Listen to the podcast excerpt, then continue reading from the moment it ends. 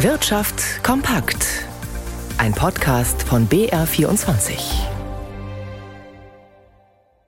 Im Studio Dirk Filzmeier. Die Immobilienkrise in Deutschland hat noch immer nicht ihren Höhepunkt oder in Preisen ausgedrückt den Tiefpunkt erreicht. Davon gehen zumindest zahlreiche Branchenexperten aus. Besonders heikel ist dabei die Situation für Unternehmen, die Büro- und Handelsimmobilien entwickeln. Ähnliches gilt für Wohnimmobilien in weniger gefragten Lagen. Hier steht die Fertigstellung etlicher Projekte auf der Kippe. Hinzu kommt jetzt die Insolvenz der Signa Holding, die sich auch auf Immobilienprojekte von anderen auswirken könnte. Walter Kittel. Die Insolvenz der Signa-Gruppe werde am ehesten Folgen für hochpreisige Büro- und Gewerbeimmobilien haben. Sehr spezielle Objekte, die mit zwei- bis dreistelligen Millionenbeträgen gehandelt werden. Hier würden wohl zwangsläufig Abverkäufe durch die Signa-Gruppe anstehen. Vergleichbare Immobilien könnten damit an Wert verlieren und Eigentümer solcher Objekte unter Druck setzen. Auf den Immobilienmarkt insgesamt sei der Einfluss der Signa-Insolvenz aber wohl eher gering.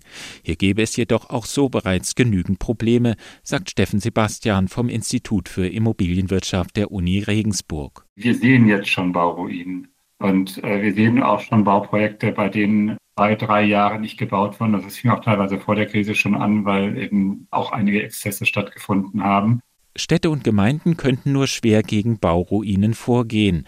Zum Glück hätten nach Insolvenz eines Bauträgers die Käufer und Gläubiger normalerweise selbst großes Interesse, dass Objekte fertig gebaut werden, weil so in der Regel die Verluste insgesamt noch vergleichsweise am geringsten ausfallen würden. In Deutschland gibt es gut 80 Millionen Lebensversicherungsverträge, ungefähr so viele wie Bundesbürger. Deren Verzinsung ist in den vergangenen Jahren deutlich gesunken. Manch einer wird da gestaunt haben angesichts der späteren Auszahlungssummen, die sich nicht so entwickelt hatten, wie er hofft. Jetzt allerdings könnte sich das wieder ändern angesichts höherer Zinsen an den Kapitalmärkten, die sich auch auf die Lebensversicherungen auswirken. Reinhard Weber. Kundinnen und Kunden von Lebensversicherungen können zunehmend vom Ende der Zinsflaute profitieren. Erste Versicherer kündigten eine Erhöhung der laufenden Verzinsung des Altersvorsorgeklassikers für das kommende Jahr an. Zugleich schlägt die einflussreiche Deutsche Aktuarvereinigung vor, den sogenannten Höchstrechnungszins, im Volksmund auch Garantiezins genannt, erstmals seit 1994 wieder anzuheben. Aktuell liegt dieser Zins bei nur noch 0,25 Prozent. Ab 2025 sollte er auf 1 Prozent steigen, so die Empfehlung der Aktuare, an die sich das Bundesfinanzministerium in der Regel hält und den Höchstrechnungszins dann festlegt. Dieser Zins sichert eine gewisse Mindesthöhe der Verpflichtung des Versicherers. Weniger Zins darf also nicht versprochen werden, mehr dagegen jederzeit. Änderungen des Garantiezinses gelten jeweils ausschließlich für neue Lebensversicherungsverträge. Bei Altpolicen, für die es seit den 90er Jahren noch bis zu 4 Prozent gibt, ändert sich in diesem Punkt nichts.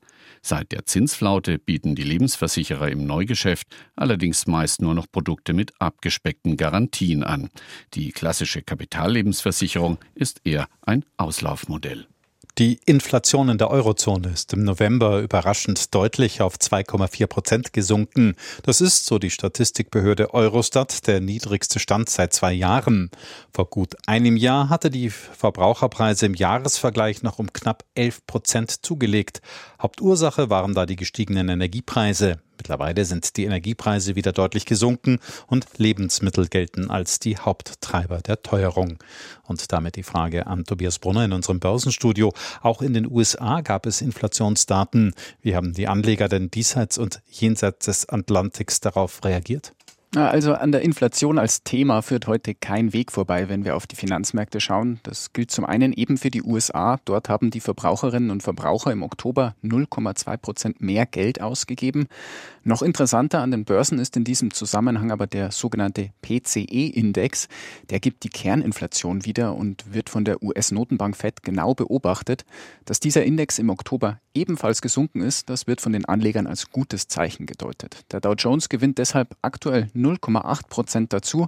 Der Nasdaq notiert dagegen leicht im Minus. Ja, und wenn ich sage, an der Inflation führt kein Weg vorbei, dann meine ich damit natürlich auch den DAX. Der legt wegen der gesunkenen Inflation in der Eurozone, wir haben es gerade gehört, ebenfalls zu. 0,4 Prozent mehr sind es.